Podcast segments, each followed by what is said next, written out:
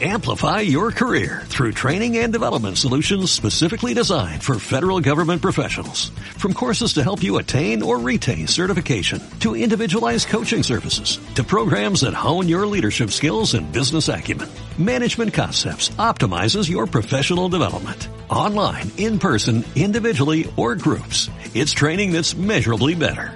Learn more at managementconcepts.com. That's managementconcepts.com.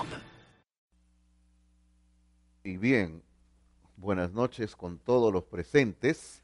Vamos a comenzar la clase de esta noche sobre Nehemías desarrollando nuestro liderazgo. Y antes de comenzar la lección que nos toca estudiar, vamos a inclinar los rostros, cerrar los ojos y acercarnos al Padre Celestial en oración. Oramos. Gracias damos, Santo Dios, por la vida que nos das. Gracias por tu bendición. Gracias por tu santa palabra, la Biblia, porque tu palabra, como dice el apóstol Pedro, es una lámpara que alumbra en un lugar oscuro. Y ciertamente es así, Señor, porque sin ella, sin la Biblia, no tendríamos dirección en nuestras vidas, no tendríamos dirección en nuestras iglesias. Pedimos, Padre Celestial, que en esta noche cada uno de nosotros pueda sacar el máximo provecho en este tiempo que estamos iniciando podamos aprender de la Biblia a ministrar de una forma más efectiva en cuanto al liderazgo. Bendícenos, Señor, guíanos, ilumínanos, Padre, para poder entender las maravillas de tu ley. Oramos en esta noche en el nombre de Jesucristo. Amén, Señor. Amén. Estamos en la lección número 6, queridos hermanos, y la cual se titula Un líder que Dios usa sabe organizar un proyecto.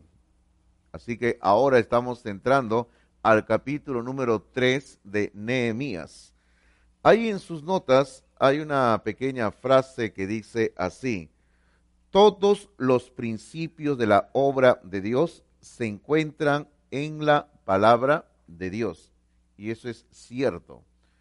Todo lo que nosotros necesitamos saber y necesitamos entender para hacer todo se encuentra en la Biblia. Lo único que tenemos que hacer siempre en nuestras vidas es darnos el tiempo, la suficiencia de estudiar la Biblia, abrir la Biblia, leerla, meditarla, estudiarla, profundizarla. A veces inclusive para entenderla tenemos que consultar algunas versiones de otra manera, cómo se han traducido algunos versículos, para poder entender qué dice la palabra de Dios. Pero el punto es, todo lo que nosotros necesitamos saber para entender y hacer se encuentra en la Biblia, en la palabra de Dios. Y aquí comenzamos afirmando la ley de liderazgo número 21. Motivación sin organización lleva a la frustración. Y eso es cierto, ¿no? Motivación sin organización lleva a la frustración. Claro, porque si usted solo motiva, y no organiza nada, la gente motivada a la final no sabe qué hacer. Entonces la gente al no saber qué hacer se sienten frustradas. Eso llévelo al grupo humano que usted tenga en mente, llévelo a, a un grupo de escuela dominical, llévelo a un grupo de jóvenes, a un grupo de señoritas, llévelo a una iglesia de cualquier tamaño. Si usted motiva a las personas, pero no organiza nada, eso sencillamente va a resultar en una frustración. Lo que vamos a ver en el resto de esta lección son siete principios para el éxito en organización. Y en este caso, el capítulo 3 de Nehemías va a ser clave, porque el capítulo 3 de Nehemías nos va a enseñar cómo Nehemías organizó a la gente, a su gente, al pueblo en Jerusalén, para que puedan llevar a cabo el proyecto que Dios había puesto en su corazón de él como líder. Así que Nehemías va a organizar a la gente de una manera brillante, de una manera única, de una manera que hasta el día de hoy, como yo les he mencionado en otra ocasión, se estudia el sistema del liderazgo de Nehemías y se aprende mucho. Entonces, vamos a ver estos siete principios. Principio número uno, simplificación aunque parezca mentira, pero esto es básico. ¿ah? Eh, simplificación quiere decir sencillamente que hay que mantener una organización sencilla para que todos puedan entender. O sea, eso es lo que queremos decir cuando hablamos de simplificación, que hay que mantener las cosas sencillas para que todos podamos entender. O sea, eso, eso queremos decir con simplificación. Hermano, las cosas simples son una bendición porque uno las puede entender. Las cosas complicadas se convierten en un dolor de cabeza y no se pueden entender. Es por eso que todo lo que es simple se puede entender, se capta y uno al instante dice, ah, esto quiere decir esto y esto es así para esto y inmediatamente le encuentra sentido a lo que se quiere comunicar. Entonces, una organización debe de ser sencilla para que todos puedan entender. Eh, y yo creo que eso debe aplicarse también en la iglesia. No necesitamos tener una, organización tan complicada en una iglesia. Aunque hay iglesias que se complican la vida. Por ejemplo, tienen comité para todo, ¿no? Comité para esto, comité para lo otro. Y el comité tiene otro comité que dirige a los comités. Y luego hay un comité que dirige a los comités que dirigen a los comités que están más abajo hermano, y la cosa se vuelve complicada. Y hay iglesias que yo digo, para saber cómo llegar a un punto en la organización de una iglesia se tiene que usar una brújula, porque si no, no se puede entender. Y es difícil, en verdad. hermano, no hay que hacer las cosas complicadas, hay que hacerlas sencillas, lo más sencillo posible. Entonces, número uno, Nehemías, viendo este asunto de hacer las cosas simples, Nehemías organizó todo alrededor de grupos naturales. Grupos naturales. Hermano, este esta es una forma sencilla de organizar las cosas, ¿ah? Hacer las cosas, organizarlas por grupos naturales. Por ejemplo, en el capítulo 3, en el versículo 1, lo juntó a los sacerdotes. 3.1 dice, entonces se levantó el sumo sacerdote Eliasí con sus hermanos los sacerdotes y edificaron la puerta de las ovejas. Ellos arreglaron y levantaron sus puertas hasta la torre de Amea y edificaron hasta la torre de Ananeel. Aquí dice que así con sus hermanos los sacerdotes se dedicaron a reconstruir la, puerta de las ovejas. O sea, juntó a todos los sacerdotes, porque se, identificaban entre ellos, porque tenían algo común. Y lo que tenían algo común es, son los sacerdotes dotes. Por ejemplo, en el versículo 2 encontramos que se juntó a la gente que eran de la región de Jericó, o sea, paisanos de un mismo terruño. Dice versículo 2, junto a ella edificaron los varones de Jericó. Y ahí encontramos, los de Jericó se juntaron y dijeron, vamos a hacer un trabajo porque nos entendemos, son, somos de un mismo pueblo, de la misma provincia, así que trabajamos unidos. Versículo 3, se menciona a los hijos de Sena, esta es una familia. Dice 3, los hijos de Sena edificaron la puerta del pescado. Ellos la inmaderaron y levantaron sus puertas con sus cerraduras y sus cerrojos. Luego en el versículo 5 encontramos gente de una región llamada Tecoa, a los tecoitas. Dice así, versículo 5. E inmediato a ellos restauraron los tecoitas, pero sus grandes, o sea, los líderes de los tecoitas, no se prestaron para ayudar a la obra de su Señor. Esto fue realmente una falta de interés en la obra de estas personas. Luego vamos a hablar de ellos, pero lo que vamos es que el versículo 5 dice que los tecoitas se juntaron e hicieron un trabajo de reconstrucción. Luego versículo 12 menciona a una familia, la familia de Salún. Versículo 12 dice, junto a ellos restauró Salún, hijo de Aloés, gobernador de la mitad de la región de Jerusalén, él con sus hijas. Y es interesante ¿ah? que se mencione a las hijas, porque por regla general ustedes saben que en aquellos tiempos las mujeres no eran ni siquiera mencionadas, pero aquí se menciona a las hijas. Así que las mujeres pusieron mano a la obra, trabajaron duro. Hermano, cuando las mujeres trabajan son una gran fuerza, ¿verdad? Luego, versículo 32, menciona a gente que se dedicaba a cierto oficio. 32 dice, Y entre la sala de la esquina y la puerta de las ovejas, o sea, ya terminando la vuelta, porque recuerden que el versículo 1 habla de la puerta de las ovejas, y le han dado toda la vuelta al muro, y están regresando casi al comienzo, ya están terminando, regresando al comienzo. Entonces dice que entre la sala de la esquina y la puerta de las ovejas restauraron los plateros y los comerciantes. Así que aquí se juntaron para restaurar este tramo del muro, plateros y comerciantes. Así que ellos comenzaron a trabajar. Hermanos, eh, lo que hizo Nehemías al juntar a las personas por eh, grupos naturales es algo innovador, algo fantástico, algo que hasta el día de hoy se sigue haciendo no solo en las iglesias, sino en otros lugares también. Porque la gente siempre se identifica por algo, por algo, ¿verdad? Siempre es así. Por ejemplo, donde yo estoy estudiando es, es una universidad evangélica donde van de diferentes denominaciones evangélicas. Y los bautistas que nos conocemos nos sentamos en un lado, todos los bautistas, ah, no, ya saben, Ahí están los bautistas, dice, ahí están, ¿no? Ahí están. Ahora, ¿por qué nos sentamos así juntos? Porque nos conocemos, pues, ¿no? Somos hermanos, amigos, nos conocemos en el ministerio, entonces los bautistas estamos ahí separados, ¿no? Ponemos nuestra raya en el suelo ahí. Este, este es nuestro sector de, del auditorio, ¿no? no se metan, por favor, ¿no? Así es. Entonces, siempre la gente tiende a sentarse con los que se siente identificado, con los que estudian, con su familia, con sus paisanos, y, todo lo demás. Y eso fue lo que hizo Nehemías. Lo juntó por grupos y le dijo, bueno, ustedes que son de tal provincia, eh, son de Jericó, van a restaurar este pedazo del muro. Y lo hicieron. Ustedes que son de esta familia, restauran este pedazo. Y lo hicieron. Por eso en la siguiente página hay una pregunta que comenzamos diciendo así.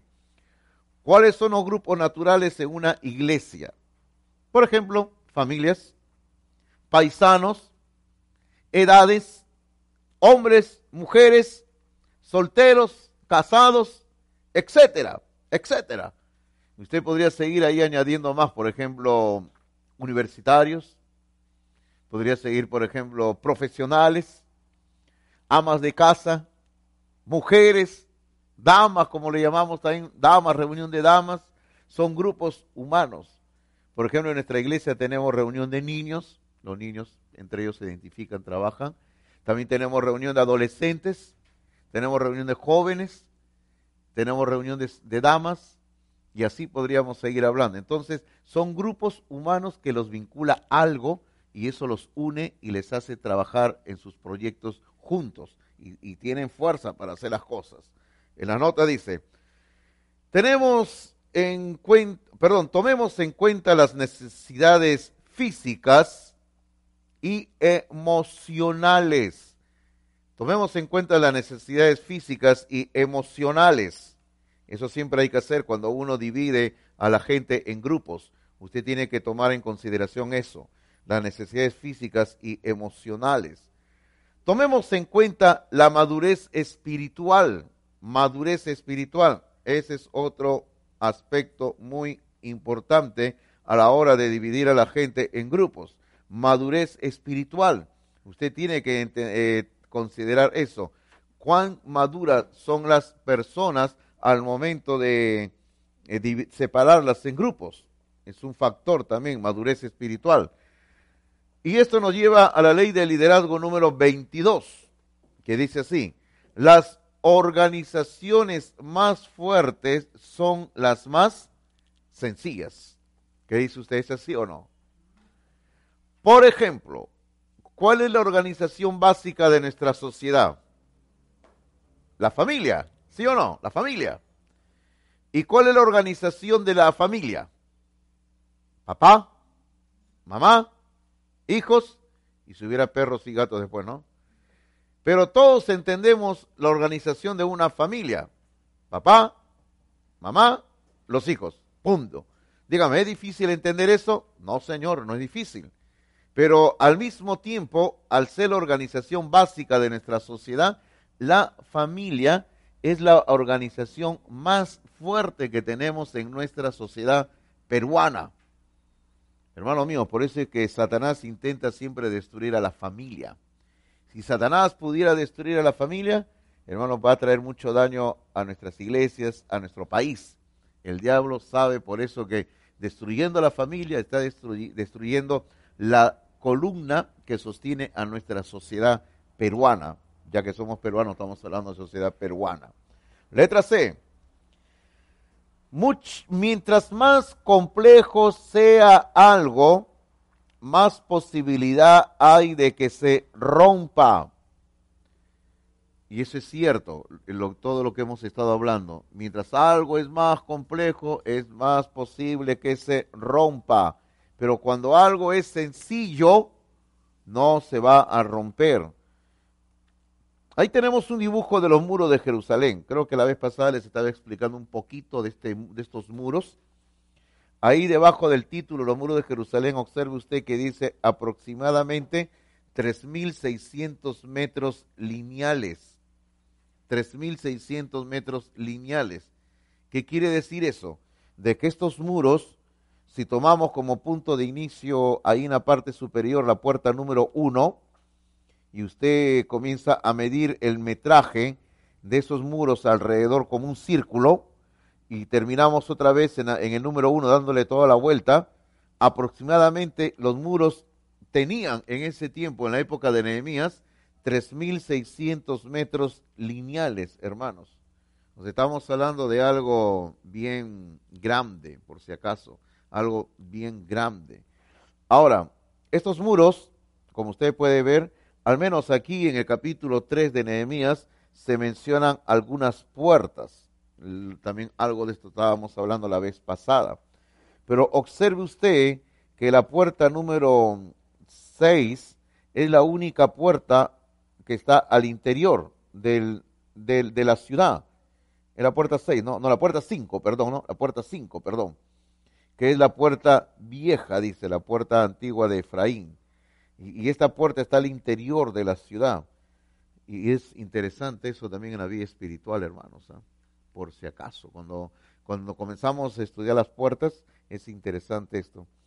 Ah, en algún momento dado, no prometo durante estos días de clase, pero en algún momento dado les voy a compartir un estudio que estoy haciendo de las puertas, ¿ya? Porque sé que la vez pasada, cuando estuve explicando un poquito, le dejé a ustedes con la mm, pregunta, saber qué quiere decir, y solamente yo le voy diciendo que si tomamos como referencia la puerta que está al norte, la número uno, que es la puerta de las ovejas, y vamos en el sentido contrario al reloj, ¿ya? Porque Nehemías termina así. Nehemías termina en la puerta que viene a ser la número 29. Ahí termina Nehemías. Por eso, en sentido contrario al reloj, si tomamos la número 1 que está arriba al norte y vamos, a, y vamos yendo en sentido contrario al reloj, hermanos, estas puertas van a enseñarnos un desarrollo espiritual en nuestras vidas, un, un avance.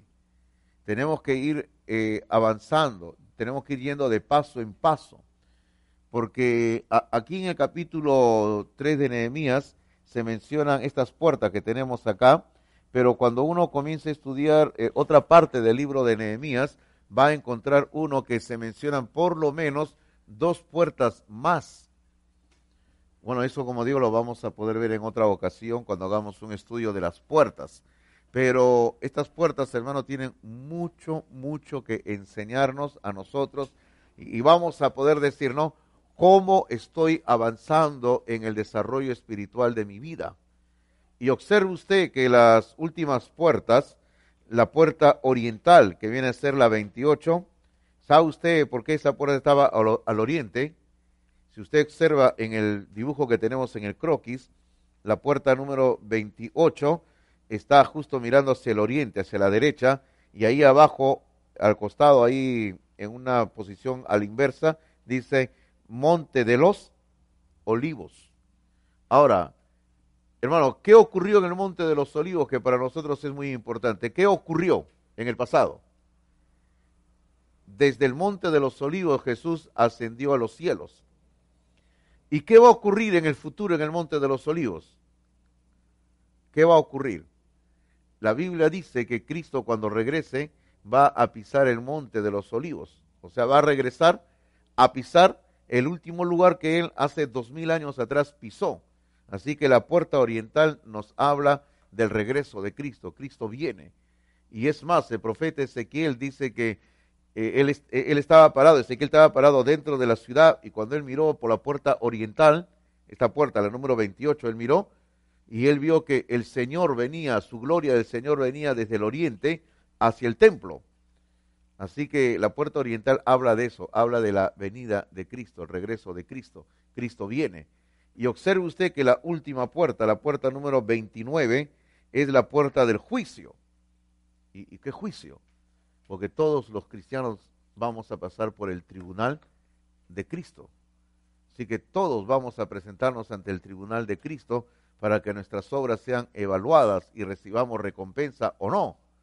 Así que, hermano, por eso le digo, estas puertas nos enseñan eso.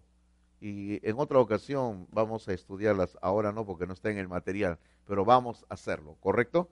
Ok, sigamos avanzando en lo nuestro, por favor, y ahora vayamos al segundo principio. Participación. Participación. Y aquí decimos con voz eh, de admiración y con énfasis, decimos, trabaje con los que quieran trabajar. Eso es cierto. Trabaje con los que quieran trabajar. Yo antes en el ministerio yo me ponía a pensar, ¿por qué hay hermanos que no quieren trabajar? Ay, Señor. para mí era un, una carga, yo me sentía mal, ¿no? Decía, algo estoy haciendo mal, algo estoy haciendo mal, perdóname, Señor. No, no, ya aprendía. No todos en una iglesia quieren trabajar. Entonces, por eso, hay que trabajar con los que quieren trabajar. Hay que caminar con los que quieren caminar. Hay que correr con los que quieren correr. Así es en el ministerio. Así que trabaje con los que quieran trabajar. No deje de trabajar porque hay uno o dos que no quieren trabajar. Trabaje con los que quieran trabajar. Número uno, Nehemías casi, casi tuvo un 100% de participación, pero no completo, pero no completo.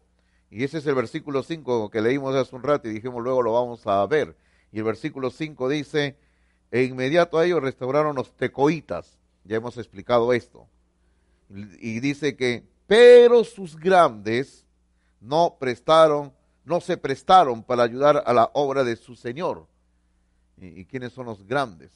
En las notas dice, sus grandes, ¿quiénes son?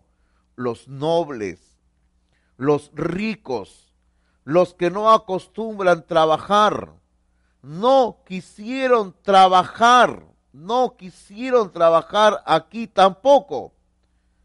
Es que hay gente, hermano, que no está acostumbrada a trabajar, no está acostumbrada a ensuciarse las manos.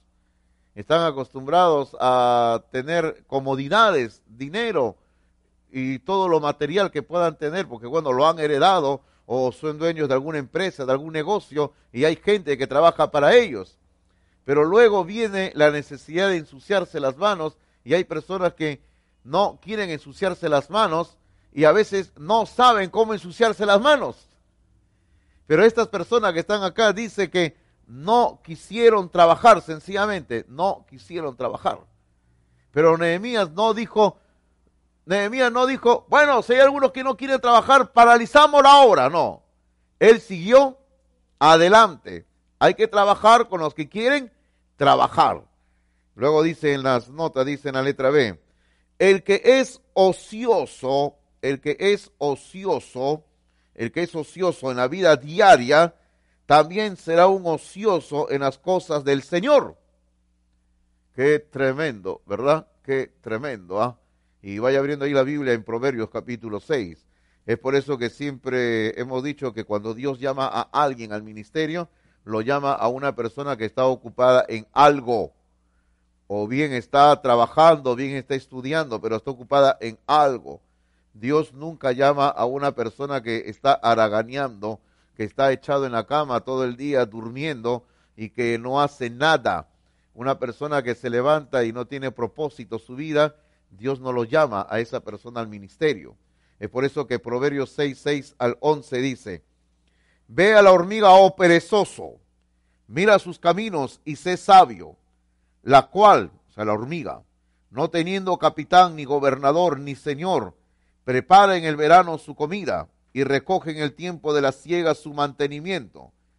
perezoso, ¿hasta cuándo has de dormir? ¿Cuándo te levantarás de tu sueño? Un poco de sueño, un poco de dormitar y cruzar por un poco las manos para reposo. Así vendrá tu necesidad como caminante y tu pobreza como hombre armado. Porque la pobreza llega, hermanos, porque somos ociosos. No estamos eh, aprovechando bien el tiempo. Y uno debe de aprovechar el tiempo al máximo. Hermano, aun cuando estamos en vacaciones, usted tiene que levantarse temprano, leer, estudiar, tiene que hacer algo. No se vuelva una persona ociosa. Y el problema es que si un ocioso entra al ministerio, ¿qué creen que va a hacer en el ministerio? Va a seguir siendo un ocioso, va a seguir siendo un aragán. Entonces, pero gente que está acostumbrada a trabajar entra al ministerio y va a seguir trabajando. Entonces hay que entender eso. Cuando Dios llama a alguien al ministerio, Dios llama a gente que está acostumbrada a trabajar. Número dos, ¿cómo respondió Nehemías a ellos? Y algo de esto ya les dije a ustedes. O sea, Nehemías en ningún momento dijo, bueno, si no quieren trabajar, eh, ya no hacemos nada, pues no, porque no quieren trabajar. No, no, escriba usted ahí. No les prestó atención. No les prestó atención. O sea, como nosotros lo decimos de otra manera, no les hizo caso. No les hizo caso. ¿Qué le habrán dicho a Nehemías, verdad? Porque eran ociosos. Y Nehemías no les hizo caso a estos ociosos. Ley de liderazgo número 23. Líderes aman a todos. Ay, hermano, yo los quiero a todos ustedes. Pero avanzan con los que quieren avanzar. Esa es otra cosa, ¿verdad? Caminamos con los que quieren caminar, corremos con los que quieren correr, trabajamos con los que quieren trabajar, estudiamos con los que quieren estudiar. Eh, yo preparo enseñanza, todo, y les invito. Y los que quieren venir, amén, son bienvenidos. Y los que no quieren venir por alguna razón, no pueden, no vienen, pues sí o no, hermanos. Así es. Ustedes recuerdan la parábola de, del banquete. Se preparó todo, se había invitado y no quisieron venir al banquete, ¿verdad que sí? Algo así es. Usted tiene que avanzar con los que quieren avanzar. Si preparas un banquete en tu casa, invítame, no hay problema. Yo voy por si acaso. Entonces, tercer principio, delegación, delegación. Hermano, este es, un, este es un principio clave en el ministerio. Hay que aprender a delegar. ¿Sabe por qué? porque ninguno de nosotros puede hacerlo todo. Nadie puede hacerlo todo. No somos hombres orquesta. Usted sabe lo que es un hombre orquesta. Tenemos la idea, ¿verdad? Por ejemplo, eh, antiguamente, aunque hasta ahora todavía a veces al bus suben algunas personas que tocan dos o tres instrumentos a la vez. ¿Lo han visto? Suben, no sé qué se ponen un gancho acá y están tocando ese instrumento acá, el de viento y están andando con su tamborcito y están tocando platillos, no sé ni cómo andan, creo que hasta en el pie llevan una, una pandereta, creo, ahí no, son hombres orquesta, hermanos. Bueno, está bien para una pequeña presentación, para hacernos divertir, pero eh, en, en la vida real eso no funciona, no podemos ser hombres orquestas. Y es algo que los pastores y los líderes tenemos que entender. Es algo que yo siempre entendí desde un comienzo, porque la iglesia donde yo me crié siempre estábamos practicando eso, que se tenía que compartir ministerio, liderazgo. Bueno, yo avancé un poco más y yo comparto acá el ministerio con Pastor Martín, Pastor Roldán, y yo le doy participación a ellos en el, por ejemplo, cuando hay bautismo. Pastor, bautice usted. Cena del Señor, pastor, oficie usted la cena del Señor. Matrimonio, pastor, cáselos usted, eh, pero a la comida sí voy yo, ¿no? Le digo, ¿no? Entonces, eh, o sea, compartimos, hermanos, compartimos, ¿no? Eh, hay que presentar un bebé al Señor. Pastor, presente usted el bebé al Señor. tenemos los cultos. Pastor, usted encárguese de dirigir los cultos, organice. Pastor, sugiérame usted a quién podemos invitar como predicador. Ellos sugieren, traen, hagan esto. Hermano, eso es, eso se llama compartir el ministerio. Y eso es lo que hay que hacer, hay que delegar, compartir autoridad en el ministerio, hermanos. Entonces, delegar. Hay que asignar trabajos específicos. Hay que asignar trabajos específicos. Y eso tenemos que hacerlo siempre, siempre, siempre, hermanos. Y, ahora, ¿cuál es la clave de lo que vemos aquí en el capítulo 3 de Nehemia? ¿Cuál es la clave? La clave es, cada uno trabajó en su propia sección. Cada uno trabajó en su propia sección alrededor de todo el muro. Eso es cierto. Déjenme contarles algo que ahí me hace pensar esto. Primero, en la página que hemos, eh, donde está el diagrama de los muros de Jerusalén, en la página 34, usted mire ese diagrama y usted piense que dentro de la ciudad, dentro de la ciudad está su casa de usted y al frente usted tiene el muro, ¿ya? Entonces, ahora piense usted que todos los demás están igual que usted. Tienen su casa adentro y frente a su casa tienen el muro. ¿Ok? Entonces, lo que Nehemías hizo fue agarrar y decir, no, bueno, a ver, ustedes, ustedes que están acá viven en este lado y ustedes tienen su casa frente a este muro. Entonces, para que ustedes hagan un buen trabajo, ustedes se van a encargar de restaurar este muro, este pedazo que está frente a sus casas.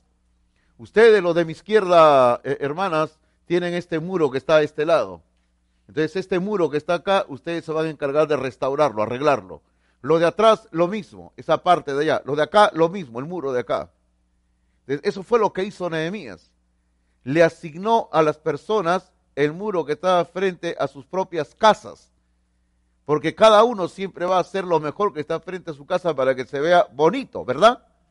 Va a levantar bonito el muro, le va a echar bonito cemento, lo va a tarrajear bonito, va luego a, mover la tierra para sembrar plantitas. Frente a la casa de mis padres hay un colegio, allá eh, en el barrio, en Comas, donde yo me he criado. Y eh, el colegio ocupa media manzana frente.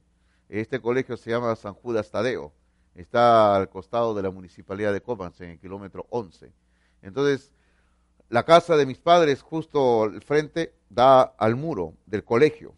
Y bueno, y los demás vecinos también están ahí, pues, ¿no? El muro.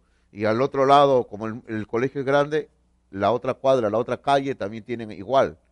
Entonces, en una ocasión, los vecinos se pusieron de acuerdo, de acuerdo para arreglar el muro, pintarlo, arreglarlo bonito, porque se ve feo, pues hermano, muchas veces ustedes saben cómo es nuestro país, las autoridades se desentienden, no limpian, eh, no lo pintan, y la gente lo, agarra como una letrina pública y la basura y lo pintarrajean y horrible. Entonces agarraron y dijeron, ok, la familia Hidalgo que está acá van a encargarse del pedazo de muro que está frente a su casa. Ay, qué bueno. Y así lo hicieron a la familia. Entonces, ¿qué cree que hicimos?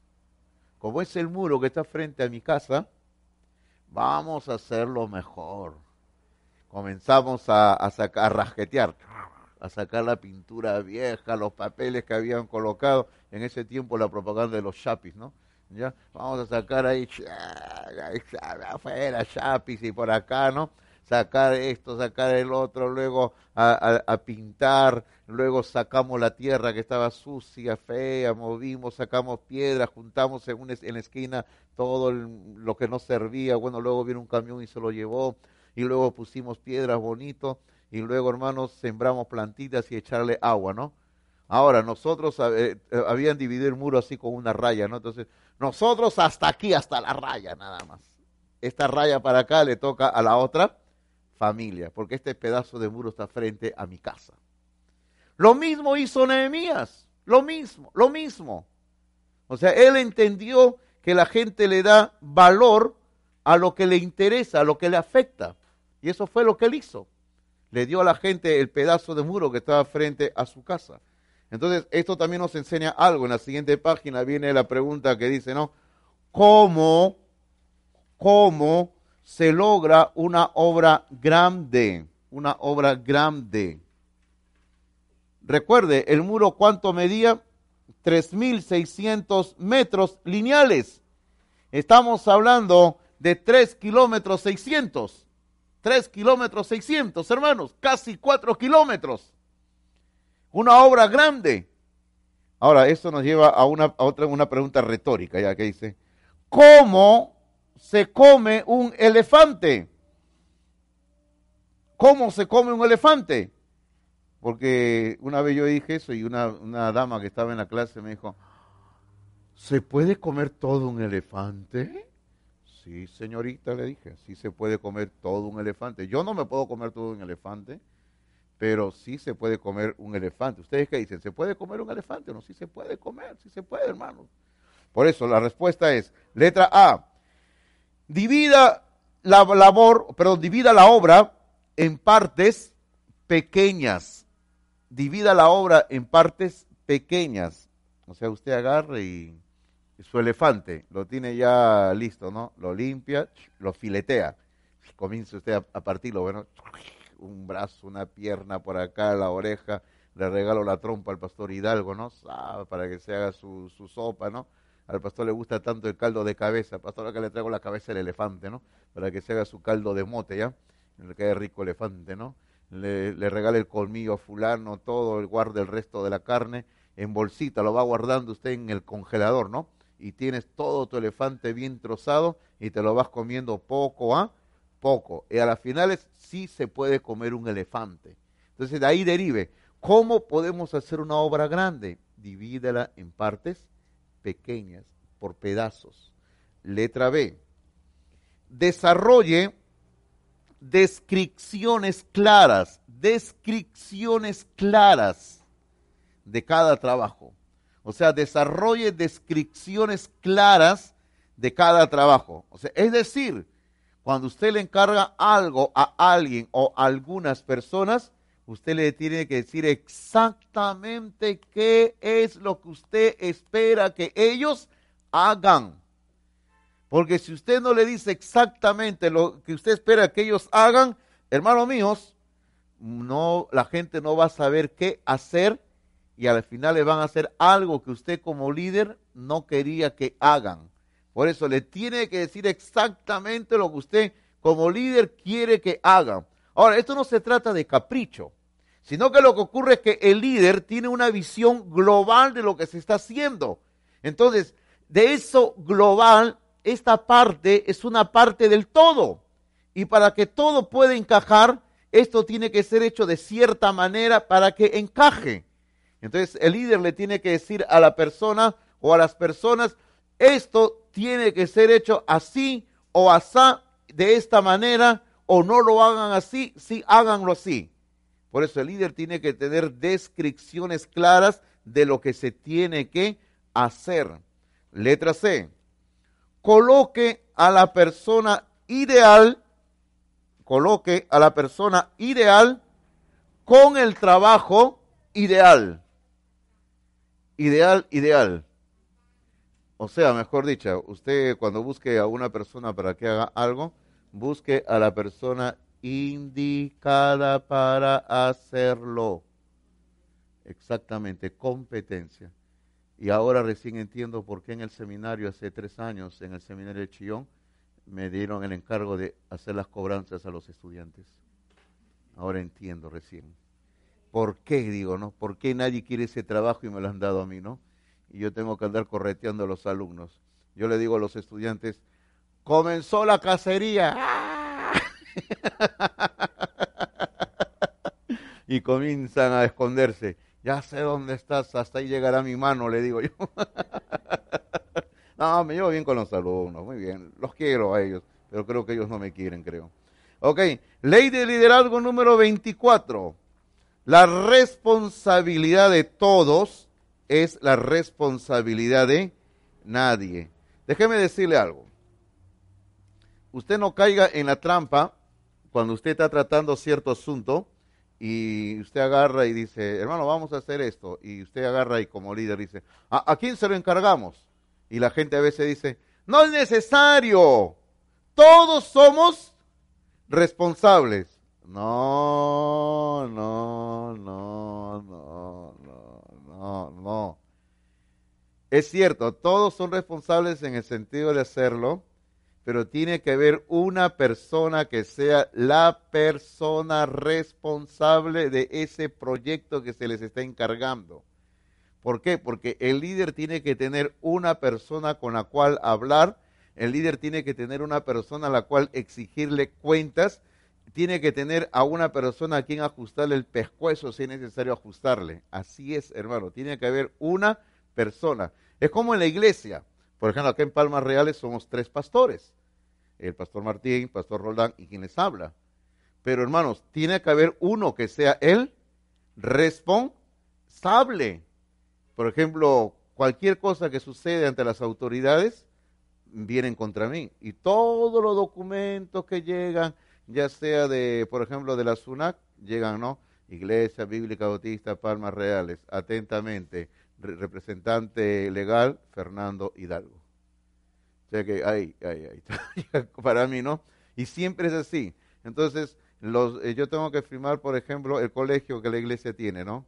Entonces, yo tengo que firmar. Firmo todos los documentos, todo, la contabilidad, todo. Alguien tiene que firmar asumiendo responsabilidad. No, toda la iglesia no va a firmar, ¿no? Yo voy y firmo, ¿no? Firmo todo. La contadora me dice, ya está todo saneado, arreglado, firme, pastor. Ok, confío en usted se acabó, ¿no? Así es. O sea, siempre tiene que haber una persona que sea la responsable. Recuerde usted, la responsabilidad de todos a la larga se convierte en la responsabilidad de nadie. Por eso, uno, uno tiene que ser el responsable.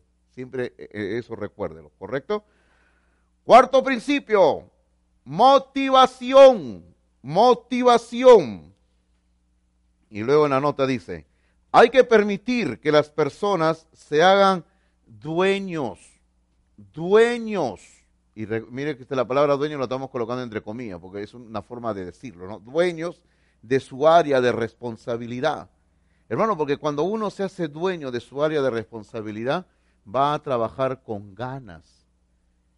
Les quiero contar la historia de, de una empresa norteamericana llamada Walmart. No sé si han oído hablar de Walmart. De repente lo digo mal, no sé. Pero Walmart es una empresa norteamericana. Se escribe así, Walmart. ¿Ya? Walmart. Es una empresa a nivel mundial ya, pero todo comenzó en los Estados Unidos. Y es una empresa, para que usted entienda, algo así como Metro, como Totus, como Sodimac Usted va a una tienda de Walmart y usted encuentra todo lo que necesita, todo, todo hay ahí. Eh, víveres, ropa, electrodomésticos, repuestos para carros, o sea, todo, todo, libros, todo, todo hay ahí, hermanos. Son unas, unas tiendas inmensas. En los Estados Unidos eh, muchas veces estas tiendas están ubicadas, son tan grandes que no se pueden ubicar dentro de los pueblos, de las ciudades, sino eh, a las afueras se ubican. Son inmensas, inmensas, hermanos, son como pequeñas ciudades, Walmart. No es, no es un centro comercial, digamos, como Megaplaza o Plaza Norte, donde uno va y encuentra diferentes tiendas, ¿no? No, es una sola tienda, pero que tiene todo, todo, todo lo que usted se puede imaginar. Esta empresa, hermanos, comenzó con un caballero llamado San, no recuerdo su apellido ahorita, se me ha ido. He leído dos libros sobre ellos, me interesé cuando pude visitar los Estados Unidos hace unos años, luego he leído artículos sobre ellos en la revista Selecciones. Y hermano, comenzó como una tienda de venta de productos en un pueblo, una tienda pequeña. Luego el hombre fue pensando en hacer algo más grande y comenzó a hacer algo grande, grande, grande, grande, grande, grande y creo que ahorita a nivel mundial tiene algo de 1.600, no sé cuántas tiendas en el planeta Tierra. Aquí en América Latina, si no me equivoco, están ubicadas en Brasil también. Pero es una, empresa inmensa, inmensa, grande, grande y tiene todo de todo. Ahora usted mira, y pastor, ¿y qué tiene que ver eso con la clase? Tiene que ver esto. Walmart, hasta donde yo tengo entendido, es la única tienda que a sus trabajadores que están en planilla, por decirlo así, los tiene como copropietarios. Son socios, así les llama socios. O sea, todos sus trabajadores son socios. Ahora, ¿y, qué hacen con los socios? Toda empresa a nivel, eh, cuando hace su balance anual, tiene rentas, tiene ingresos, tiene ganancias. Y las ganancias se dividen en forma proporcional entre los dueños, ¿verdad? Entre los socios. Entonces, hay ganancias, imagínense esa corporación a nivel mundial, cuántos millones de millones de miles de dólares, millones de dólares anual. Entonces, eso va a los inversores, esto, y como todos los trabajadores que están en su planilla, todos son copropietarios, le dan una pequeña porción de la ganancia a todos, aparte de su sueldo mensual. Ellos anualmente hacen el balance, sacan tantos miles de millones de dólares de ganancia, lo dividen entre tanto, tanto, tanto y comienzan a ver y ellos ya tienen su forma, ¿no? Tantos años trabajando en la empresa, entonces le corresponde anualmente a fulano de tal 50 mil dólares y le dan sus 50 mil dólares. Ah, ¿quién no se va a sentir contento de recibir 50 mil dólares aparte de tu sueldo, no? Entonces, eh, yo he leído varios libros donde los trabajadores de Walmart dicen, yo me siento feliz de trabajar acá y nunca pienso renunciar. Claro, ¿quién va a renunciar de un lugar que te dan esa ganancia? Otro dice, yo con esa ganancia lo he estado ahorrando y compré mi casa. Otro dice, yo con esa ganancia que me dan cada año, he podido pagarle los estudios en una excelente universidad norteamericana a mis hijos. Hermano, Walmart le ha enseñado a todos sus trabajadores que son socios y les ha dicho, ustedes son dueños de la empresa. Y como son dueños, todos ellos cuidan la empresa, cuidan. O sea, ya no es necesario tener solamente uno o dos vigilantes que estén viendo que no se roben las cosas, sino que todos los trabajadores, como los productos son nuestros, es nuestra ganancia, están cuidando. Cuidan que nadie se robe las cosas. Cuidan a los, a los eh, compradores, cuidan a los clientes, a darles una buena atención. Y usted deja las cosas ahí en un lugar y los, y los trabajadores lo recogen y se las guardan. No se pierden las cosas, hermanos. Oh, increíble, ¿verdad? Que otro país parece otro, otro planeta, ¿no? Porque quieren que los, eh, quieren que los clientes regresen. Cuidan. Usted está andando por ahí y cualquier trabajador se le acerca y le dice, ¿en qué le puedo ayudar? ¿Qué necesita? A ver, déjeme ver si lo tenemos o no lo tenemos, porque a ellos les interesa vender porque hay una ganancia que va entrando al fondo. Entonces, cuando alguien se siente dueño de lo que está haciendo, hermano, le pone ganas y fuerza a las cosas. Y así tiene que ser. Tenemos que motivarlos. Si usted tiene interés, busque información de Walmart. Va a encontrar excelente información de Walmart. Excelente, ¿verdad? Inclusive hay un libro que escribió un cristiano, que no recuerdo el título ahorita, pero él escribió un, libro sobre Walmart. Lo analizó con principios bíblicos a Walmart. Porque el fundador de Walmart, este señor Sam, no sé cuánto, él eh, todo lo comenzó con la Biblia y hasta ahora siguen hablando ellos en ese sentido de la Biblia. Número uno, cada uno trabajó frente a su casa, lo que estábamos hablando, frente a su casa. Recuerden, la pared frente, al eh, frente a la casa de mis padres, del colegio ese, ¿no? En el versículo 23, capítulo 3, versículo 23 de Nehemías. Dice así, 3.23, dice así, la palabra del Señor dice. Después de ello restauraron Benjamín y Azuk frente a su casa y después de estos restauró a Sarías, hijo de Maasías, hijo de Ananías, cerca de su casa. Y así hicieron ellos, porque estaban trabajando cerca a su casa. O sea, le pusieron ganas, fuerza a lo que estábamos haciendo, cerca a su casa. Vamos a hacerlo. Así que lo vamos a hacer bonito. Y dice, en la nota dice, tomemos como ejemplo el versículo 1. Por ejemplo, dice, ¿no? La puerta de las ovejas era el lugar por donde ingresaban estos animales al templo para el sacrificio. Y por eso Nehemías les asignó aquel lugar a los sacerdotes. Al, permitir que cada cual trabajara cerca de su zona de interés, demostró el principio de la organización. Claro, la, por ahí, por esa puerta de las ovejas, como yo le dije hace un par de semanas, creo, Le decía que por la puerta de las ovejas, las ovejas ingresaban al templo para el sacrificio. Entonces, esa puerta le interesaba a los sacerdotes. Por eso que ahí puso a los sacerdotes, para que los sacerdotes cuiden la puerta de las ovejas. Número dos, la importancia de esto. Primero, conveniencia. Conveniencia. Porque como a mí me conviene, lo voy a hacer lo mejor, sí o no. Segundo, amor propio.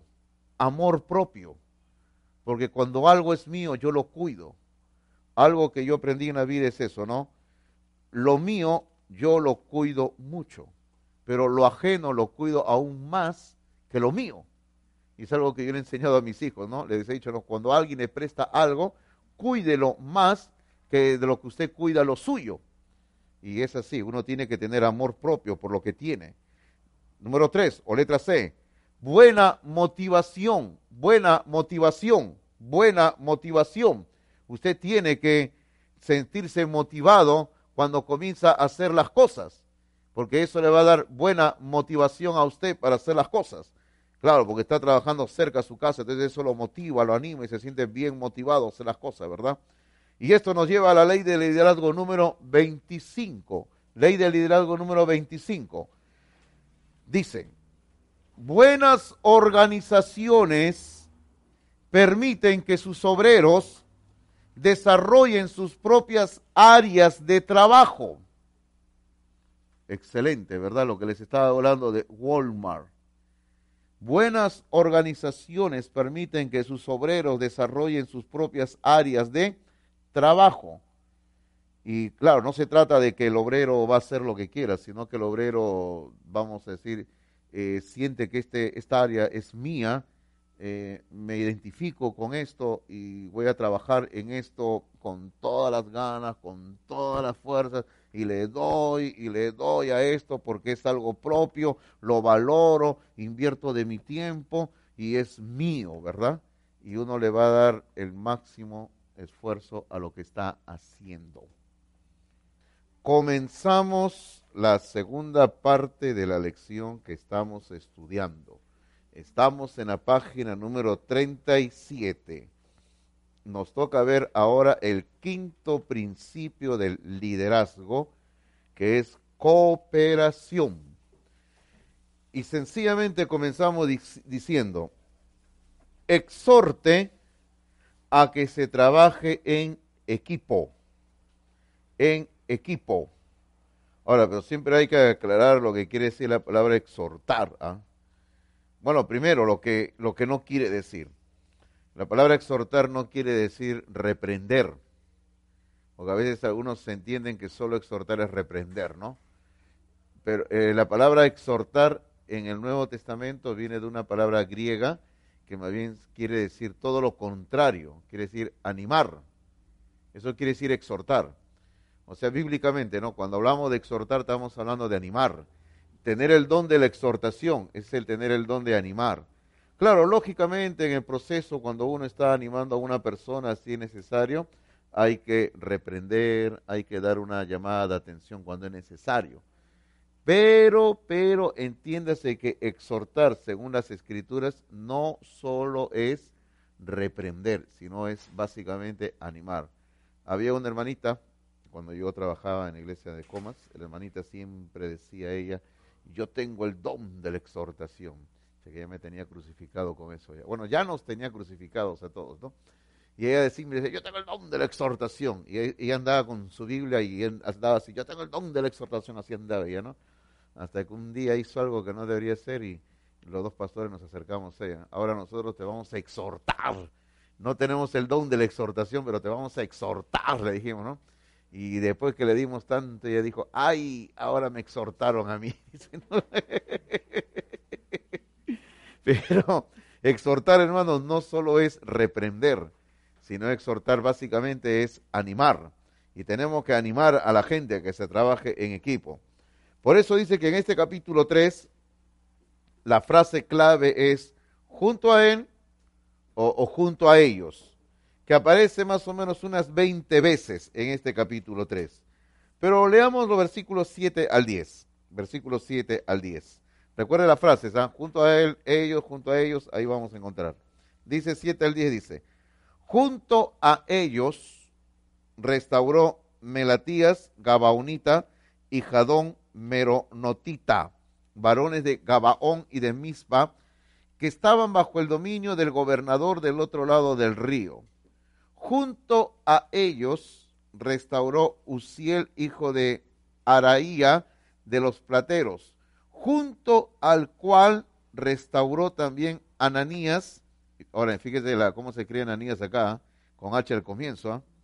No se escribe solo con A, nada más sin H.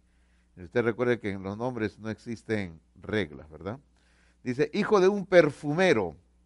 Así dejaron reparada Jerusalén hasta el muro ancho.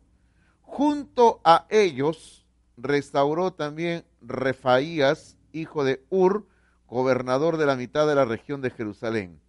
Asimismo, restauró junto a ellos y frente a su casa Jeraías, hijo de Arumaf, y junto a él restauró Atus, hijo de Asagnías. O sea, y usted puede ver que esta frase se va a seguir repitiendo a lo largo de este capítulo, va a estar junto a él, junto a ellos, juntos hicieron, ¿no? O sea, juntos, juntos, hermanos, cuando algo se trabaja en unidad, se puede hacer mejor el trabajo. Número uno, se logra más, se logra más cuando se trabaja en equipo. Y Eclesiastés capítulo 4, versículo 9 al 12 justamente habla en ese sentido, cuando habla de que, por ejemplo, no habla que un cordón de tres dobleces no se rompe fácilmente. Inclusive dice, si tienes frío, dice, como dice, no te metas a la cama solo, algo así dice, creo, ¿no? O sea, no duermas solo, creo, algo así dice, ¿no? abríguese, si tiene frío, abríguese, ¿verdad? Agarra tu frazada y te metes a la, a, la cama, pues, para que te abrigue, ¿ya? Entonces, cuando se está juntos, se puede lograr mejores cosas.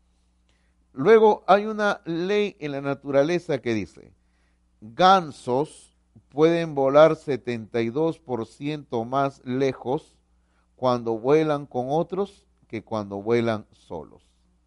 Interesante, ¿no? Pero es cierto. Es cierto, hermanos.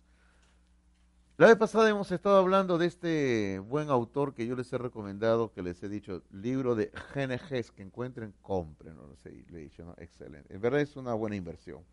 Y él tiene un libro que es, ah, no recuerdo exacto el título ahorita, pero el libro es algo, se titula algo del liderazgo, no recuerdo bien el título, no recuerdo bien el título ahorita, del liderazgo. Y es un libro que justamente comienza hablando de los gansos. Y justamente habla de esto, que los gansos juntos vuelan más lejos. Y sigue hablando de los gansos. Por ejemplo, dice que los gansos siempre están unidos. Por ejemplo, cuando un ganso se enferma, algo le sucede, ese ganso sale de la, de la bandada que están volando, ese ganso baja, pero dice que no baja solo, baja con uno, con dos que lo acompañan. Y si el ganso se tiene que quedar, se queda con eso uno o dos que lo acompañan.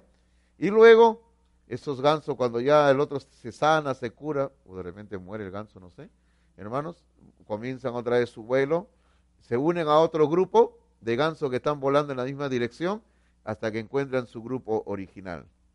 Ahora, ¿ustedes han visto cómo vuelan los gansos? Hermano, los gansos no vuelan así, ah, no vuelan por su lado. Los gansos, si ustedes los miran desde hacia arriba, vuelan en esa, en, esa posición así. Parece una letra B, digamos así, ¿sí o no? Así, hermano. Porque hay uno que está adelante. ¿Y ustedes saben por qué los gansos cuando vuelan están todos gritando? Porque, es como igual cuando los militares están haciendo ejercicio. porque creen que cantan y gritan? Porque así se animan, ¿sí o no? Igualito. Los gansos están volando y con eso se animan, se dan aliento. Ah, están ahí volando. Es por eso que los loros cuando pasan también están gritando. ¿Ustedes han escuchado los loros cuando vuelan por acá? Están gritando igualito. Los gansos así se animan. Y en ese libro, Genegex, ese libro de liderazgo que les digo, Genegex habla de eso justamente, ¿no? Habla de, los gansos y hace todo un estudio de los gansos y luego en cada capítulo de ese libro sale el dibujo de, un ganso. En cada capítulo va, hablando de los gansos y explica lo que el Nuevo Testamento enseña sobre el liderazgo, pero tomando como base a los gansos. Y ese es cierto. Los gansos, dice, este, cuando vuelan, lo pueden hacer mejor cuando es un 72% cuando, que cuando están solos, ¿verdad? Gansos unidos jamás serán vencidos. Así es. Ok, trabajo en equipo es mejor motivación que competencia. Trabajo en equipo es mejor motivación que competencia. Y eso es ciertísimo. Cuando algo se hace en equipo, la motivación da fuerza, se motiva, que cuando se está compitiendo. Ley de liderazgo número 26. Buenas organizaciones proveen un ambiente de apoyo en donde resalta la confianza y el trabajo en equipo. Y eso es muy bueno, confianza y trabajo en equipo. Número dos, una cosa que Dios no puede pasar por alto es la falta de unidad en una iglesia, la falta de unidad en una iglesia. Y es algo que el Señor siempre le interesó, que la iglesia sea unida. Y ahí tenemos pasaje de Juan capítulo 17, donde Cristo habla que sean uno como nosotros somos uno. Y luego en la siguiente página tenemos hechos donde se ve que ellos están orando, están juntos, están orando. Pero esa hermosa unidad que Cristo anunció y esa hermosa unidad que se ve en Hechos capítulo 1 y capítulo 2, se ve opacada por lo que ocurre con los corintios. Y usted sabe qué ocurrió con los corintios, ¿verdad? Lo sabe. Podemos leer un momentito ahí, por favor, Primera de Corintios capítulo 1, para ver el triste escenario de una iglesia que no está unida. Y cuando una iglesia no está unida, lamentablemente está desunida, hermanos. Y eso afecta la marcha, la función de una iglesia. Eh, Primera de Corintios capítulo 1, versículos 10 al 13, dice así. Os ruego pues, hermanos, por el nombre de nuestro Señor Jesucristo, que, que habléis todos una misma cosa y que no hay entre vosotros divisiones, sino que estéis perfectamente unidos en una misma mente y en un mismo parecer. Ahora, eh, la palabra perfectamente unidos, esas eh, dos palabras perfectamente unidos, viene de una palabra griega que se refiere cuando los huesos están en su lugar, cuando un hueso no se ha salido de su lugar. A veces alguna persona por algún, alguna razón el hueso se mueve y cuando el hueso se sale de su lugar es un dolor terrible. Entonces, e, esa es la misma palabra que habla de un hueso que esté en su lugar. Y Pablo dice que todos estén perfectamente unidos en una misma mente y en un mismo parecer. Porque he sido informado acerca de vosotros, hermanos míos, por lo de Cloé. O sea, está hablando de una familia, de una persona, de lo de Cloé. Que hay entre vosotros contiendas, contiendas, o sea, divisiones Quiero decir que cada uno de vosotros dice, yo soy de, Pablo, yo soy de Apolos, yo soy de Cefas y yo de Cristo. Eso sería como decir en Palmas Reales, que alguien dijera, no, no, yo soy de Fernando, no, yo soy de Roldán, o yo soy de, de Martín. Y por ahí lo más espiritual dice, yo con ninguno de los tres, yo soy de Cristo, dice, ¿no? Y eso está mal. Pablo dice, eso está mal, dice, no debe ser así. Y luego el versículo 13 dice, ¿acaso está dividido Cristo? ¿Fue crucificado Pablo por vosotros? ¿O fuisteis bautizados en el nombre de Pablo? Y sigue hablando, Pablo, de ahí en adelante. Hermanos, algo que el Señor no pasa por alto es una iglesia dividida. Y el problema de esta iglesia eran que eran carnales. Porque el capítulo 3, hermanos míos, versículo 1, de ahí en adelante Pablo comienza a tratar este problema. Y porque Pablo le dice en el 3.3, le dice, porque aún sois carnales. Y en el versículo 1 también le dice lo mismo. Le dice que no les pudo hablar como espirituales, sino como a carnales. Eran carnales. No eran gente espiritual, sino eran carnales, gente que se dejaba llevar, llevar por sus instintos naturales. Y eso traía división en la iglesia de los corintios y eso afectaba la cooperación porque cuando la gente no está unida no pueden trabajar juntos. Cada uno tira para su propio lado y no debe ser así jamás en una iglesia local, jamás debe ser así. Ahí dice en las notas, es importante fomentar la unidad, no la uniformidad. Es importante fomentar la unidad, no la uniformidad. O sea, tenemos que estar unidos.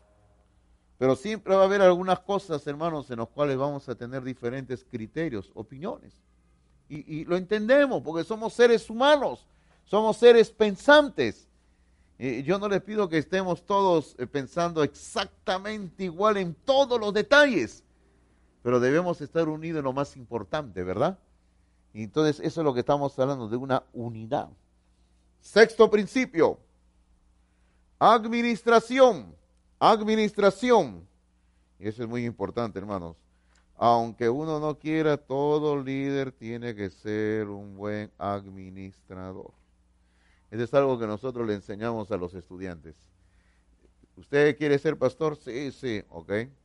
Le decimos. Entonces, el ser pastor no solo es predicar, no solo es aconsejar, sino también es administrar. Y todo pastor tiene que saber administrar. Y comenzamos a hablándole a los estudiantes algo así, ¿no?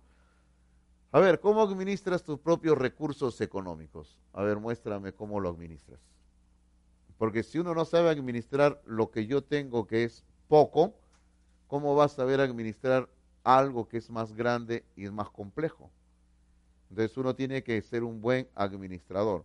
Y usted recuerde que Pablo dice en otra parte, ¿no? Es necesario que los administradores sean hallados fieles. Hay que ser fieles como administradores. Entonces, dice ahí debajo del sexto principio, hay que supervisar supervisar la obra. Y eso es muy, muy, muy importante. Hermano, todo líder tiene que supervisar la obra. Ley de liderazgo número 27. Buenas organizaciones establecen líneas claras de autoridad. Líneas claras de autoridad. O sea, se tiene que saber quién guía, quién dirige. Hermanos, uno como líder tiene que respetar la autoridad de otra persona, del otro líder. Cuando alguien me viene a hablar a mí un tema, bueno, yo le escucho y si yo veo que eso le compete a fulano de tal, yo siempre le digo, ¿ya habló con la persona encargada? No, quería hablar con usted. No, yo no voy a pisar el palito, le digo usted tiene que hablar primero con la persona encargada. Porque si yo como pastor le encargué algo a una persona, yo tengo que ser el primero en respetar lo que le he encargado. Porque si yo voy a andar tomando decisiones que le competen a esa persona en esa área, entonces sencillamente, ¿para qué le encargo? Entonces yo tengo que respetar los canales de autoridad que existen dentro de nuestra propia iglesia local. Y a veces dice, pero usted no puede tomar una decisión. Puedo, pero todo se tiene que hacer por el conducto regular. Así tienen que ser. Número uno, Nehemías, dando la vuelta al muro para inspeccionar y exhortar. Otra vez la palabrita exhortar, ¿verdad? Dando la vuelta al muro para inspeccionar y exhortar. Capítulo 3, versículo 5. Otra vez encontramos a esos ociosos, a los que no querían trabajar. En el 3.5. En el 3.5 dice, e inmediato a ellos restauraron los tecoitas. Hemos hablado de ellos. También hemos hablado del otro grupo. Pero sus grandes, o sea, los nobles, los ricos, no se prestaron para ayudar a la obra de su Señor. No querían trabajar, eran ociosos. Y Nehemías los vio. Estos no quieren trabajar, son haraganes versículos 17 y 18 dice, dice, tras él restauraron los levitas, Reún, hijo de Bani, y junto a él restauró a Sabías, gobernador de la mitad de la región de Keila, por su región. Después de él restauraron sus hermanos, Babal, hijo de Enadá, gobernador de la mitad de la región de Keila. Y usted dirá, ¿y esto qué tiene que ver, pastor? Porque el mismo tenor se repite en todo el capítulo. ¿Y, cómo, ¿Y qué tiene que ver esto con la supervisión? Porque Nehemías sabía exactamente lo que se estaba haciendo. ¿Y, ¿Y, cómo sabía Nehemías que se estaba haciendo? Porque él estaba inspeccionando la obra y estaba lógicamente dando indicaciones y estaba exhortando a la gente lo que deberían de hacer, porque era el líder y uno tiene que inspeccionar, administrar lo que se está haciendo. Ley de liderazgo número 28 dice, personas hacen lo que inspeccionamos, no lo que esperamos. Y es cierto también, hermanos. Es cierto, como dice el dicho, ¿no? El ojo del amo engorda al buey, ¿verdad? Así es. Así es, hermanos. O sea, si yo estoy viendo lo que se hace, las cosas funcionan. Pero también el otro dicho que dice, cuando dice, cuando no está el gato, los ratones bailan, hacen lo que quieren, no, no hacen lo que deben de hacer. Entonces, así ocurre. El, el líder tiene que andar supervisando la obra. Si usted encarga algo, supervise que las cosas se hagan. Número dos, Cristo en su preparación de los discípulos. Primero encontramos, después de la misión de los doce, después de la misión de los doce. Luego en la letra B encontramos, después de la misión de los setenta. ¿Y, qué pasó aquí, pastor, con los doce y los setenta? Mire, vayamos a, a, la Biblia, a ese pasaje de Lucas, para poder ver qué sucedió, ¿ya? Capítulo 9 de Lucas, capítulo 9 de Lucas, el versículo número 10, primero, 9, 10, dice así, vuelto los apóstoles, le contaron, le contaron a Jesús todo lo que habían hecho, ¿ok? Le contaron a Jesús. Luego, capítulo 10, ahora son los 70. En el capítulo 10, versículo 17, dice así volvieron los setenta con gozo, diciendo, Señor, aún los demonios se nos sujetan en tu nombre. Y el Señor luego comienza a hablar. Ahora, ¿qué es lo que usted ve de común en lo que acabamos de leer? Vienen los doce y le cuentan todo lo que habían hecho. Vienen los setenta y le comienzan a decir, Señor, aún los demonios se sujetan en tu nombre. ¿Qué es lo que usted ve de común en estos dos casos? ¿Se percata o no se percata? Lo que usted va a ver de común y se entiende cuando uno lee entre líneas es que el Señor les había dado pautas claras de lo que tenían que hacer. Y ellos van, hacen la obra que el Señor les ha encargado y regresan y rinden informe de su trabajo al Señor. Y le comienzan a contar todo lo que habían hecho. Señor, fuimos a tal lugar y predicamos el Evangelio así, así, así, así, y tantas almas fueron salvas. Señor, fuimos a otro lugar y sanamos enfermos. Señor, aún las personas que estaban endemoniadas fueron liberadas. Señor, y le comienzan a contar. Y le están rindiendo informes Ahora, ¿por qué era necesario rendir informes? Porque cuando a uno se le encarga algo, uno tiene que rendir informes. Y de esa manera el Señor estaba administrando, supervisando la obra que ellos estaban haciendo. Bruce, un excelente estudioso de la Biblia, más o menos en el año 1890 y tanto, escribió una excelente obra que en castellano se titula Tres años con Jesús ya eh, si la encuentran por ahí, sí que la encuentran, compren, ¿eh? porque es, difícil encontrar esa obra. Pero así se titula en castellano, Tres años con Jesús, Bruce. Este hombre hizo toda una investigación, todo un estudio sobre cómo Jesucristo afectó la vida de los discípulos, de los doce, durante el tiempo que trabajó con ellos, tres años. Claro, realmente fueron eh, tres años y medio su ministerio, pero siempre se dice tres años del ministerio de Jesús. Y hermano, todo lo que Cristo hizo con ellos está en ese libro de Bruce. Una obra excelente, en verdad. Y esta, esta gente venía y le daba informes a Jesús, la buena administración de Jesús. Séptimo principio y último principio, hermanos. Página 39.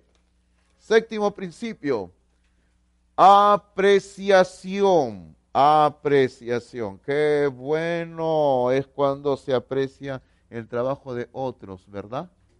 Qué bueno. Qué bueno es que cuando usted como líder dice, valoro lo que haces, me gusta, estoy contento, te felicito, estás aprendiendo, te animo, sigue adelante, qué bueno. Buenas organizaciones dan reconocimiento, dan reconocimiento. Eso es lo que hacen buenas organizaciones, dan reconocimiento. Número uno, y yo aprendí esto en, el ministerio, miren, dice, número uno, Nehemías conocía los nombres, los nombres de las personas y el trabajo que estaban haciendo. Nehemías conocía los nombres de las personas y el trabajo que estaban haciendo. Eso es algo que yo siempre he procurado tener presente, ¿no? Conocer el nombre de todas las personas que asisten a mi iglesia. Por eso es que yo me paro en la puerta y saludo a todos por su nombre. Hola fulano, hola sutano, hola merengana, hola, ¿cómo estás? hermana, hola, Sutana, hola, por acá, ¿cómo estás? Procuro saber el nombre de todos, porque le da valor, porque solamente decirle a todos, hermano, hermana, lo hace algo impersonal. Pero si yo me acerco y te hablo por tu nombre, entonces usted dirá, el pastor sabe quién soy. Oh, por lo menos, ¿no? Claro, no sabe que hace un rato le pregunté a otro cómo se llamaba, ¿no? No, yo me recuerdo. No, tengo que ser honesto. A veces hay algunos nombres por ahí que se me pasan, ¿no? Y siempre le pregunto a alguien que te acerca a ¿no? Le digo, no, ¿quién es esta persona que viene? Le digo, ¿quién es esta persona? Ayúdame. y le digo, no. a veces se me pasa, algunos se me pasa, pues hermano, ¿no? Pero honestamente le puedo decir, diría yo que el 90% de los que vienen a Palma Real, yo conozco su nombre, su apellido y todo, ¿no? Entonces sé quién es la persona. Y eso a la gente le agrada que sepan quién es, quién es usted. No solamente que es eh, el hermano tal, la hermana tal, eh, sino que yo sé su nombre y su apellido, ¿no? Y usted puede saber que estoy pensando en usted, orando por usted. Letra A. Nehemías menciona a 38 colaboradores por nombre, todos en el capítulo 3. Hemos leído ya varios versículos, por nombres 38 colaboradores en el capítulo 3. O sea, lo cual quiere decir que Nehemías conocía sus nombres. Nehemías conocía el trabajo que estaban haciendo, sus nombres, los apreciaba. Letra B. Resalta Baruch en el versículo 20, donde dice, con todo fervor restauró otro tramo. Observe. Dice que este Baruch no solo trabajó lo que se le encargó, sino le puso fuerza, ganas a lo que estaba haciendo y, e hizo más de lo que se le encomendó. O sea, otro tramo. Nehemías, tú me has encargado que restaure solamente 10 metros lineales. Pero como tengo ganas de seguir trabajando, voy a hacer 10 metros más. Eso, hermano, se llama dedicación, entrega a la obra, ¿no? Y Nehemías lo sabía. Entonces, si uno quiere ser reconocido, haga lo que los demás hacen, pero con entusiasmo, pero con entusiasmo. Porque en el versículo 20, en el capítulo 3, en el versículo 20 de Nehemías, dice que este varón lo hizo, dice, con fer dice, con todo fervor, o sea, con entusiasmo, con ganas, con alegría, con dedicación. No lo hizo como una carga que me están obligando a hacer lo que yo no quiero, no. Con fervor lo hizo, hermanos. Y eso es que es lindo, ¿verdad? Cuando la gente trabaja con fervor. Letra C. Seguimos hablando de Nehemías. Mire, ¿eh? dice, aún reconoció, Nehemías reconoció a los que normalmente no recibían reconocimiento. Las mujeres. Las mujeres. En una cultura del Medio Oriente, una cultura que estamos hablando de una cuestión de hace 2500, 2600 años atrás, las mujeres, como le dije hace un rato, ni eran mencionadas. Pero en el versículo 12 Nehemías menciona a las mujeres. ¿Qué dice versículo 12? 3.12 dice. Capítulo 3, versículo 12 dice. Junto a ellos restauró Salún, hijo de Aloes, gobernador de la mitad de la región de Jerusalén, él con sus hijas. Ahí lo hizo. ¿Y sabe usted de quién creo que aprendió Nehemías a considerar a las mujeres? De Josué. ¿Saben por qué de Josué? Porque hay una parte en la historia, en el libro de Josué, donde Josué le dio terreno, territorio a unas mujeres le dio, porque a las mujeres nunca se les daba terreno, pero Josué lo hizo. Josué le dio, mujeres, aquí este territorio es de ustedes, para que lo tengan y vivan ahí, construyan ahí y tengan sus familias.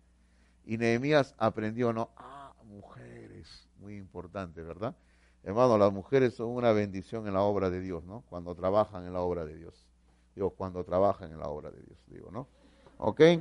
Ley de liderazgo número 29. Buenas organizaciones reconocen y recompensan los esfuerzos. Algo de esto es lo que hace lo que yo les estaba hablando de esta empresa, ¿no? Walmart.